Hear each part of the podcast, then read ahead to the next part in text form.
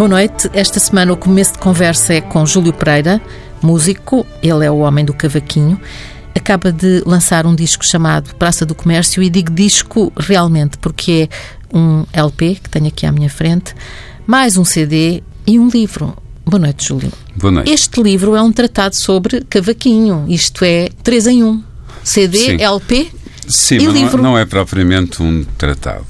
Até porque eu pedi uh, a um musicólogo e um etnomusicólogo para fazerem um capítulo sobre o cavaquinho e o braguinha, porque também toco pela primeira vez neste disco, para fazerem um texto que não fosse um texto fechado, que só os académicos entendessem. Portanto, são textos completamente abertos. O sentido é que alguém que não saiba, queira saber qualquer coisa sobre esse instrumento, saiba de uma maneira mais rigorosa, mas é, é numa escrita fluida, simpática. Sim, eu li, portanto, eu sei que é uma escrita fluida e simpática. Não deixa de ser um- uma quantidade enorme de informação que permite perceber muito sobre a história do cavaquinho e, da do braguinha. braguinha, é verdade. É do braguinha ou da braguinha? Do- o Braguinha. O Braguinha. É. Foi a primeira vez que fiz num livro um guia de acordes e partituras para quem gosta de tocar estes instrumentos e queira tocar estas músicas. Tem um prefácio do Rui Vieira Neri, tem um texto do João Luís Oliva sobre uma perspectiva de historiador, se bem que aquilo são um bocado palavras muito simpáticas, demasiadamente simpáticas sobre a minha pessoa, tenho de confessar, e ainda as ilustrações do Carlos Ginger. Do Carlos Inger. Portanto, isto é um trabalho conjunto. A música é um trabalho de conjunto, é um trabalho de equipa ou é um trabalho solitário? A música, bom, depende. Há um processo que é totalmente solitário, que é o processo de composição. Não é?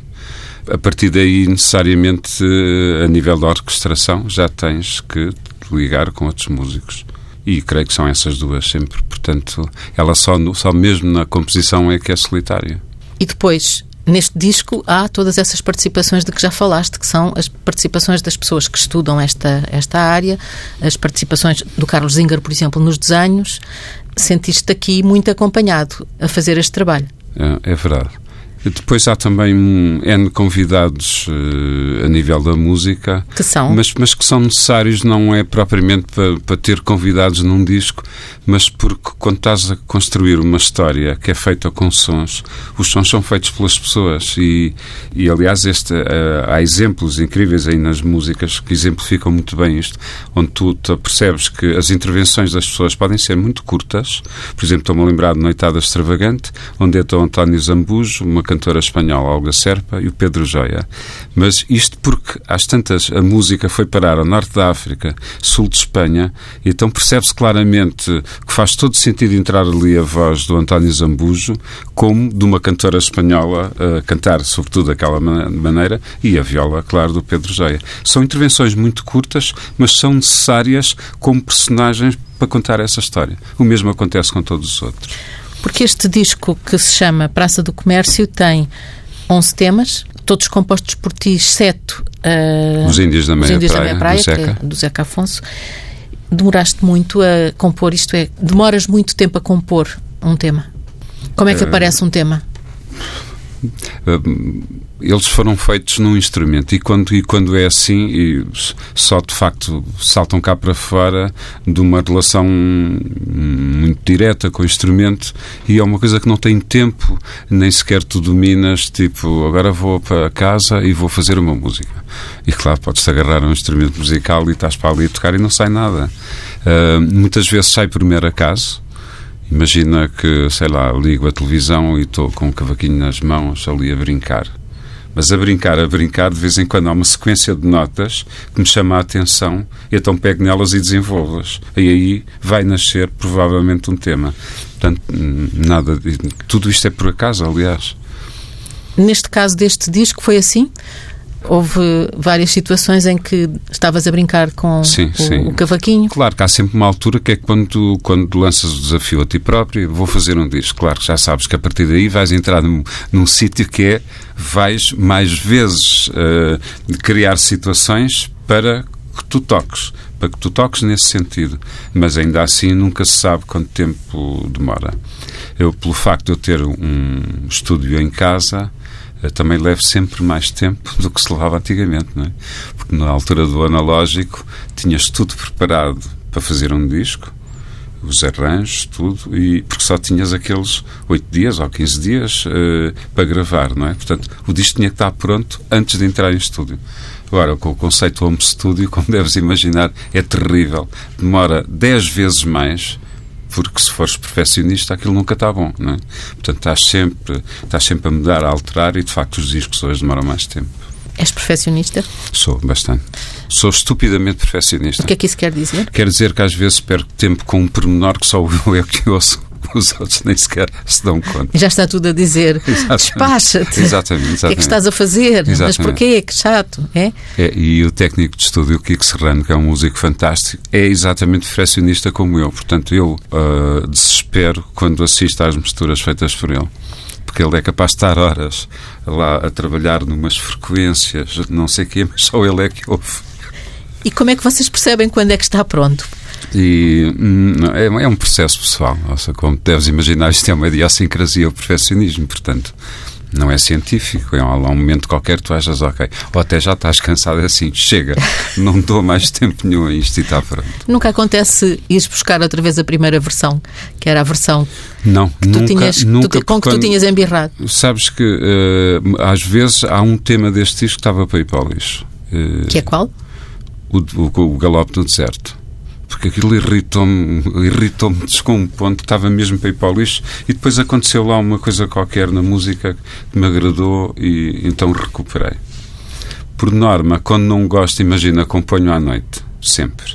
No outro dia, assim, fresquinho, ouço. Muitas vezes vai tudo para o lixo. É? E outras vezes não. E, mas por norma vai quase tudo.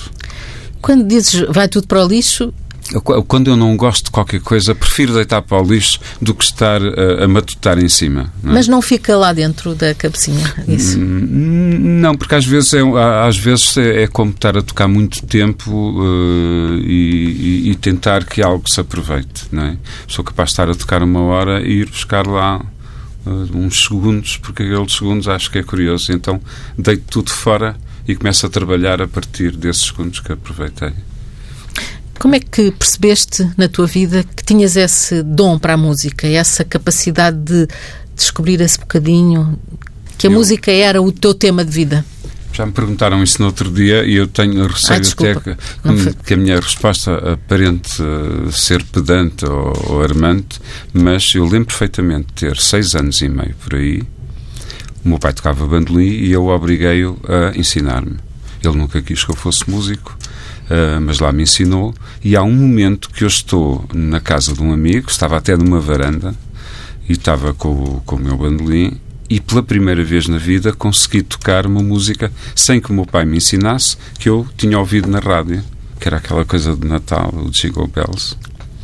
Eu lembro perfeitamente de ter tocado isso sozinho e eu, eu acho que é como se naquele momento eu soubesse, e porque nunca mais tive dúvidas que ia ser músico. Uh, e creio que esse momento foi, que não te sei explicar, mas que foi muito importante. E de facto, fui sempre músico. Foste sempre músico, mas estudaste. O, teu pai obrigou-te a estudar até tu fazeres qualquer coisa que fosse decente, minimamente O meu pai nunca, nunca, quis que eu fosse músico, portanto. Queria que tivesse uh, uma vida músico decente. sempre às escondidas. Claro, como aos 11 anos era o puto jeitoso da música, os músicos tinham bandas de rock. Não era propriamente rock, o pré-rock. Uh, que já trabalhavam, eram muito mais velhos do que eu, iam buscar o puto e eu, portanto, tocava às escondidas. Uh, e tocavas o quê? Guitarra? Tocava guitarra elétrica, que comprei, que o meu pai me comprou quando eu tinha 10 anos. Nunca percebi aquela prenda do meu pai, mas uh, é estranho porque ele nunca. Contradições não... do processo. Exatamente, exatamente. Porque ele só me reconheceu como músico quando eu fiz um disco chamado Cavaquinho em 1981 porque o boom foi tão grande, tão grande, tão grande, e os amigos chegavam ao pé dele todos os dias, sempre com recortes de jornais e coisas assim, o meu pai lá se rendeu, e um dia estou a, fazer, a assinar autógrafos num sítio qualquer e aparece o meu pai pela primeira vez. Já eu tinha 29 anos. E como é que, como é que foi? Ficaste a olhar para ele... Ah, já adivinhava, porque de vez em quando almoçávamos e, e claro, era, era notório que ele estava hiper contente. Né? Uhum. Pronto, ias, ias dizer que. Já não sei aqui que te ia contar, mas dos 10 aos 20 e os 20 coincido com o 25 de Abril, praticamente. Nessa década acabei depois por ser músico de rock. Ou seja, saí de casa dos meus pais. Uh, Não aos 10? Tive uh, aos 17. Uhum. E aos 17 fiz parte de uma banda que foi muito famosa na altura, que eram os Petros Castros, com os quais gravaram, e até tenho uma história relacionada com o teu pai, imagina tu, com os Petros Castros, porque era preciso licença militar e, e, foi ele que facultou essa licença militar para eu poder ir gravar a França. O meu, pai, disco... meu pai era do DRM de Lisboa. Exatamente, mas o teu pai era um, era um fulano fantástico. E então lá eh, fomos gravar ao, ao Anque Chateau, que era um, um, era um estúdio muito importante na, eh, na, altura na Europa, porque era onde gravava os, os Pink Floyd e o Elton John. E assim, uns fulanos desses, a gente ficou todos inchados, porque íamos claro. gravar esse tudo. Mas foi muito importante porque conheci o Zé Mário Branco nessa altura. E Como conheceste o Zé Mário Branco? O Zé Mário vivia lá vivia em França era ele, no fundo, que tinha o contacto com o que já estou. Portanto, eu, o Sérgio, o Zé Mário, o Zé Jorge Loteria, sei lá, vários uh, cantautores daqui iam lá gravar creio eu, por influência até do, do Zé Mário. Zé Mário Branco. O facto de o ter conhecido foi muito importante, não me dei conta na altura, até porque conhecemos e lembro de estarmos no hotel a tocar blues, foi assim, desta maneira, mas ele, quando chegou, que foi no 25 de Abril, logo a seguir, em maio, eu fui até esperá-lo ao avião. Acho que ele veio no mesmo avião que o Álvaro Cunhal, imagina. E estava o Zeca também. E nessa altura começa-se a trabalhar naquilo que era a primeira peça musical, que se chamava Liberdade, Liberdade, no Vilaré, no, no Teatro, Teatro Vilaré. Uh, e a música era exatamente do Fausto e do Zé Mário Branco. E o Zé Mário Branco convidou-me, imagina, eu tinha 20 anos, convidou-me para formar e dirigir o grupo musical dessa peça, porque era no fundo aquilo eram cinco músicos e três atores. Essa parte que começa no 25 de Abril foi depois de uma importância muito grande, porque essa peça, como foi, teve muito êxito, todos os cantautores iam lá. E portanto acabaram por me conhecer e começam-me a convidar para trabalhar nos seus álbuns, quer fosse o Fausto, o Vitorino, o Adriano, até chegar ao Zeca. E pronto, aí começa uma nova fase da minha vida. Portanto, o teu contacto com o Zeca é depois do 25 de Abril? É, exatamente. Eu ainda fiz em 76 tive uma maluqueira de fazer uma opereta, uma espécie de opereta rock que se chamava Fernandinho Vai ao Vinho. E então aquilo era praticamente a história da minha vida até aí, estás a ver? Então fui buscar uh, os cantores ultra conhecidos, as pessoas chamavam-me maluco e diziam que, eu não, diziam que eu não conseguia fazer esse disco. Então imagina eu, um puto, metes num carro qualquer, já não fui com não sei quem, a casa do Zeca Afonso a Setúbal. Imagina, a pedir-lhe se ele não se importava de fazer do meu pai, do meu disco. De teu pai como? Porque havia uma, um, uma canção que se chamava tipo Os Primeiros Anos, estás a ver? Então eu precisava de um personagem para fazer de pai. É? Então convidei o Zeca e o Zeca gravou e saiu de lá divertido. Essa foi a primeira vez que trabalhei com o Zeca, que eu por norma me esqueço, estou a dizer aqui mas nunca contei, porque digo sempre às pessoas que a primeira vez que trabalho com o Zeca é nos Índios da Meia Praia, no disco do Zeca que se chama Com as Minhas Tamanquinhas em 78. E por norma esqueço sempre o que te contei agora. Este pormenor. Porque fui, porque fui sozinho com uma lata desgraçada perguntar-lhe se ele não se importava de ser meu pai. E no fundo foi um bocado teu pai, na música ou não? E foi pai e irmão, hum, foi uma relação muito forte mesmo de amizade, porque depois, como te contei, em 78 ele convida-me para tocar os Índios da Meia Praia e no ano imediatamente seguinte convidam-me para trabalhar com ele. E portanto, daí até ele morrer, tive sempre, sempre com o Zeca. Foi uma relação muito intensa, quer a nível de trabalho, não, eu lembro que fizemos cerca de 170 concertos, talvez 50-50 a nível de estrangeiro cá Uh, e trabalhei nos discos a partir daí. Fui com o produtor, com o Zé Mário Branco, dos seus dois últimos discos, e portanto foi sempre uma relação intensa de amizade. Como é que ele era? O que é que tu te recordas? O, o que é que tu recordas era, mais nele? Era o humor. É estranho porque uh, se virmos os concertos dele, o Zeca está sempre tenso e nervoso e com ar sério. E o Zeca tinha um humor absolutamente fantástico. É claro que era um, era um homem de uma sensibilidade muito grande e, portanto, também se entristecia com coisas, eh, sobretudo coisas de caráter social, mas havia uma coisa sempre que era dele, que era ter um humor fantástico. Tinha uma outra coisa gira, gostava da presença dos jovens. Eu creio que esta, esta amizade uh, deu-se muito bem, porque isso também era muito da, do desejo natural do Zeca. Tu em palco não, não tens essa seriedade, quer dizer, eh, a sensação. Agora, tens, eh, és muito concentrado, és, mas, mas, mas estás. Uh, mas, mas é uma coisa é uma, festiva. É, e é, eu sempre fui assim, exceto quando trabalhei com o Zeca. Aquilo foi um mimetismo que não me foi bom, confesso, a esse nível, que é uma coisa que, sei lá, não tem importância nenhuma, mas a carga da importância que o Zeca tinha era tal que eu, sem querer, naturalmente, e vejo em vídeos, isto é absolutamente visível, até me apetece dar um par de tabefes a mim próprio, porque estou com um ar ultra sério, como se houvesse aí uma guerra, estás a ver? E, na cima, a cantar, a tocar coisas alegres e, enfim foi assim. Mas com o tempo fui-me libertando disso e voltei a ser outra vez aquilo que sempre fui a tocar. Sempre fui muito energético e, enfim. Portanto, tínhamos, estávamos a falar sobre a tua juventude, quando começaste a tocar e que eras um músico de rock, pré-rock, depois de rock, mas depois torna-se, eh, entras na música popular uh, portuguesa e apanhas essa, essa fase do 25 de Abril em que todos tocavam juntos, todos cantavam juntos, e depois fazes o cavaquinho em 1981, é. creio, não é? A partir daí a tua vida muda? É. Com o cavaquinho? É. Porque antes já tocavas cavaquinho? Não, não. Ai, não? Não, não, não. É então, quando toco o Zeca, aparece. em 78, é aí que eu descubro o cavaquinho. E como descobri outros instrumentos, porque essa fase que eu te estou a dizer, dos meus 20, que coincide com o 25 de Abril, até aos 30 anos, foi uma fase, sobretudo, trabalhar a nível de estúdio com os nossos cantautores. Ora, é, é, óbvio que cada um deles tinha também um fascínio muito grande por uma certa região do país. Por exemplo, o Zeca adorava a Beira Baixa. Ora, isso quer dizer o quê? Que acabámos por ouvir muitas coisas da Beira Baixa. O Vitorino, claro, alentejano. Até lembro que o Vitorino aprendia a tocar concertina, aprendia a tocar saias, trancanholas, estava sempre com, com o Janita também. Portanto, acabei por...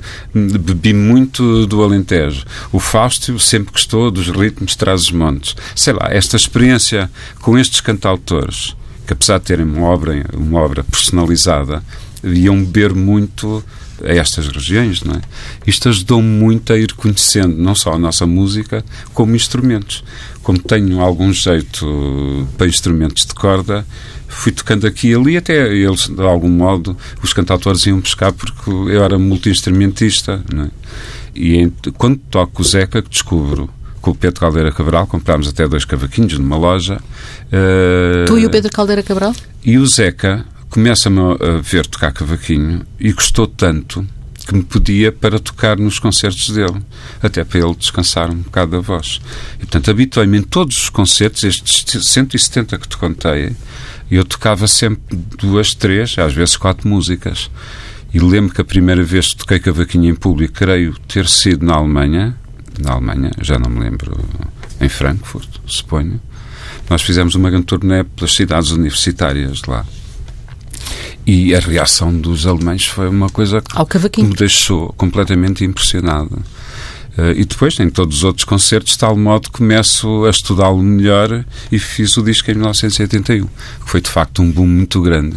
E esse boom foi muito importante para mim porque é quase como se eu tivesse descoberto que a, a, minha vida de música tinha que ver com o facto de ser instrumentista. Muito mais que outra coisa. Sou compositor, sou produtor, sou orquestrador, sei lá, já fiz, já trabalhei em quase 100 discos, mas de facto é quase como se a minha carreira se tivesse. Uh, decidido naquela altura e, portanto, comecei a fazer discos instrumentais, à exceção do Graffiti, que é de 2010, mas sempre fiz discos instrumentais. E o que é que tem o cavaquinho de especial? É um, é um, olha, é um instrumento que eu acho muita graça, confesso. E acho muita graça porque tem uma técnica concreta, como a maioria dos instrumentos tem, mas no caso do cavaquinho tem uma técnica que para mim me é grata porque eu sou um músico rítmico e esse instrumento permite-me essa abordagem, ou seja, além de fazer a música, a melodia, com a harmonia, etc., mas permite-me um ritmo que com outro instrumento não consigo.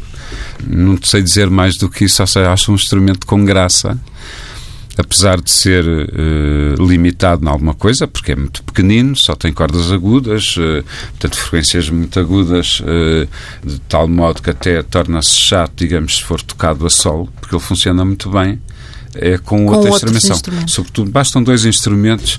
E uh, quais são os preferenciais? Aqueles que funcionam muito bem é uma viola, a viola normal, e depois um instrumento que fique a nível de frequências entre o cavaquinho e a viola. Tanto pode ser uma braguesa, como uma guitarra portuguesa, um bandolim, por aí fora.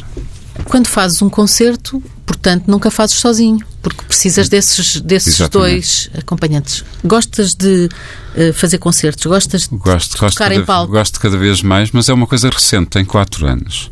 E tem que ver por ter feito um- um, digamos, um, um- grupo, somos quatro, um quarteto, mas que funciona como se fosse música de câmara.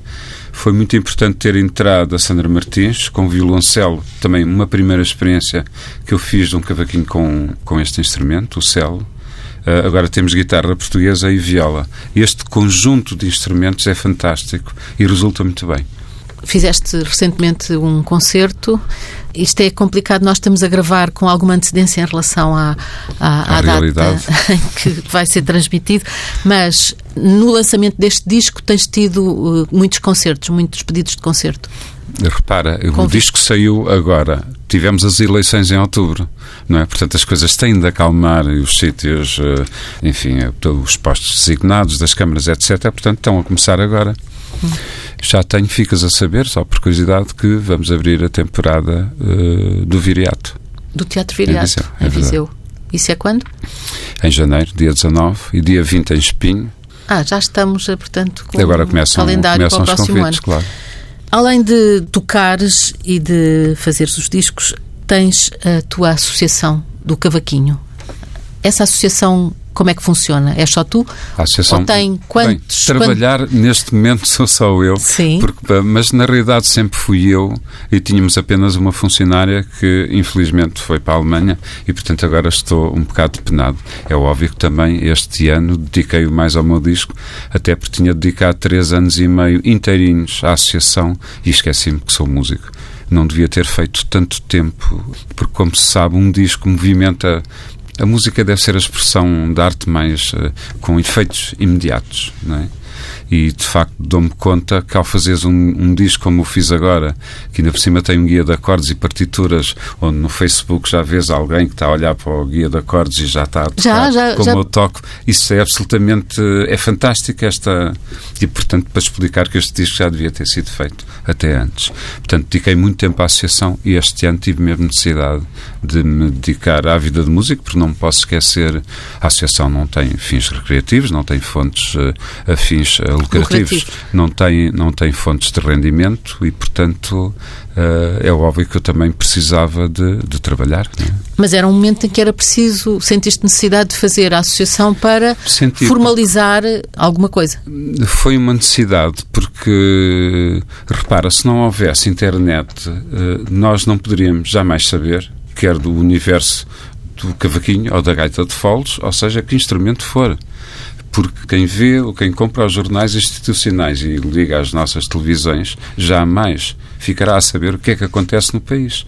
E eu, felizmente, há cinco anos, por curiosidade, até tinha feito um disco em 1980 e, eh, e um pouco antes de sair o, o penúltimo cavaquinho.pt eh, fui à net saber o que é que estava a acontecer.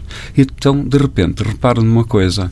Enquanto em 1981 eu conhecia apenas um construtor de cavaquinhos, dei-me conta que já havia mais de 30.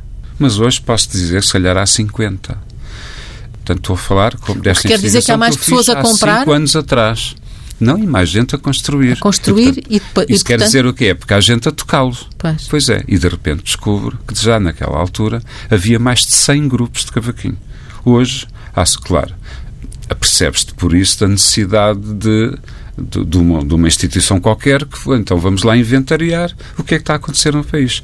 E de facto hoje, eh, quem quiser, e até se não te importares eu digo o link, cavaquinhos.pt, é o site da, da Associação Museu Cavaquinho, mas aí está todo o nosso trabalho, até porque não temos edifício. E portanto todo o trabalho que documenta tudo o que acontece no país a nível da prática do cavaquinho, e quando digo país, é continente e, e as E ilhas. as ilhas? eh, Porque tem muita importância nas ilhas. Aí precisa. tem tudo, porque de facto, repara, quase 200 grupos movimenta, é, óbvio, estamos a falar de grupos eh, amadores, mas movimentam mais de 4 mil pessoas a tocar, que por sua vez, movimentam muitos mais de milhares de pessoas nas festas, nos encontros, etc. Portanto, é uma prática inequívoca, com inventariámos também os, os locais de ensino por distrito, está tudo, digamos, muito bem catalogado. Uh, fiz, desenhei até um mapa onde as pessoas, ao desenharem, ao passarem com o rato pelos distritos, têm a descrição do que é que nesse distrito existe, uh, músicos, uh, tocadores, construtores, grupos, locais de ensino, etc. Portanto, a necessidade uh, de fazer a associação teve que ver com isso. Ou seja, eu sozinho não conseguia fazer tudo isto. E foste a vários pontos do mundo, foste viajar por causa do cavaquinho, já não, não, não apenas para fazer concertos, mas para... Uh, não, claro que fui, lembro que fui a Madrid, porque em, em Madrid também existe... Uh, bem, fui a Madrid porque fui-me encontrar pessoas que são de outras regiões, uma delas das Canárias, onde eles também têm, entre aspas, o cavaquinho deles, que é o Timplo, não é? Timplo? O Timplo.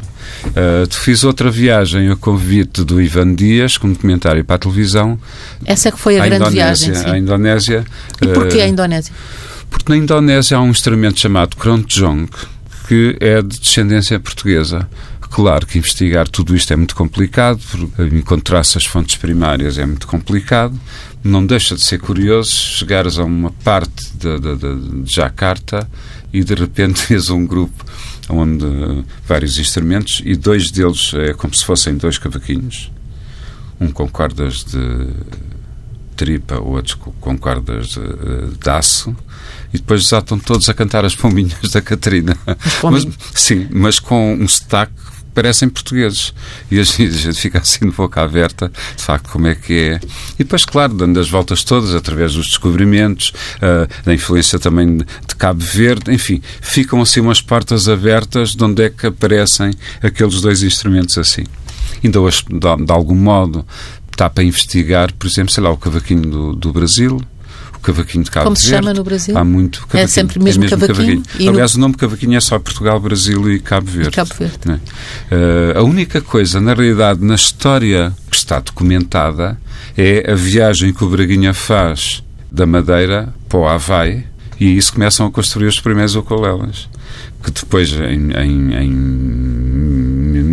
1925, numa grande feira, 1915, uma grande feira que existiu em São Francisco, o stand do Havaia, ao que parece, e com as mulheres nas bananas e todas saltitonas, com o ukulele, fez um estrondo tão grande que em 1925 já a fábrica da Martin, que é uma das maiores fábricas de violas, já exportava ukuleles para o mundo inteiro. Não é?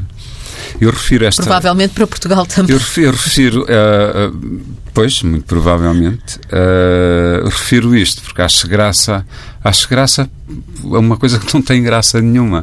É que, na realidade, nós somos muito lentos, em que seja em que processo for mesmo muito lentos. Uh, repara, os norte-americanos, aparece-lhes lá uma coisa, um derivado de, uma, de um produto português, não é? E de repente já estão a exportar para o mundo inteiro, não é? E nós, a Associação Museu Cavaquinho foi constituída em 2013. É? Quase um século depois. Isto quer dizer o quê? Que nós, durante este século aqui, não fizemos praticamente nada. É, portanto, é a primeira vez, reparem, muito recente, inventariar-se tudo isto, documentar, trabalhar para, em conjunto com a DGPC, conseguirmos que, que isto seja património, não é? que, esta, que o, universo, o universo da prática isso do cavaquinho... Está, isso já seja, está garantido? Já está. Há uma parte que já foi trabalhada, com a DGPC, que tem que ver com as técnicas e saberes do, do, dos construtores de cavaquinho. É a primeira parte, falta o resto que está bastante atrasado, porque no fundo este trabalho uh, feito com uma antropóloga uh, está feito há um ano e meio, portanto falta apenas corrigir e fazer a inscrição efetiva. Enfim, e outros projetos que a Associação foi fazendo uh, ao longo deste tempo. Neste teu disco, Praça do Comércio, tens sons que são ou melhor, evoca, ouvindo, eh, dá uma sensação que há sons que vêm da música popular portuguesa, mas também do Brasil, de Cabo Verde, de, de todo o lado. Tu tens noção disso? Tens consciência disso? Ou são só os ouvintes que têm, as pessoas que estão a ouvir, que têm noção disso? Eu acho que qualquer compositor ou qualquer criador, seja de que expressão de arte for, necessariamente tende sempre a afastar-se daquilo que foi a sua referência, a maneira como começou.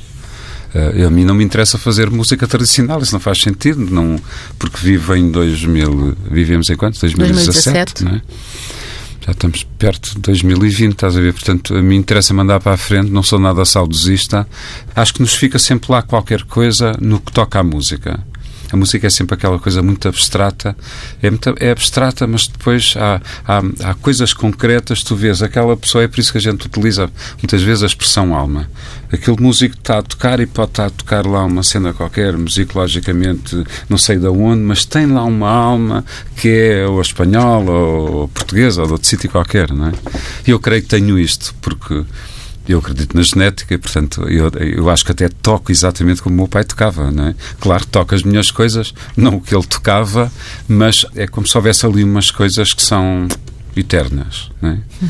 Portanto, eu sei que tenho isto e, portanto, até se me apetecer fazer um rock, faço. Porque eu vou sempre fazer à minha maneira, não faço à maneira do outro.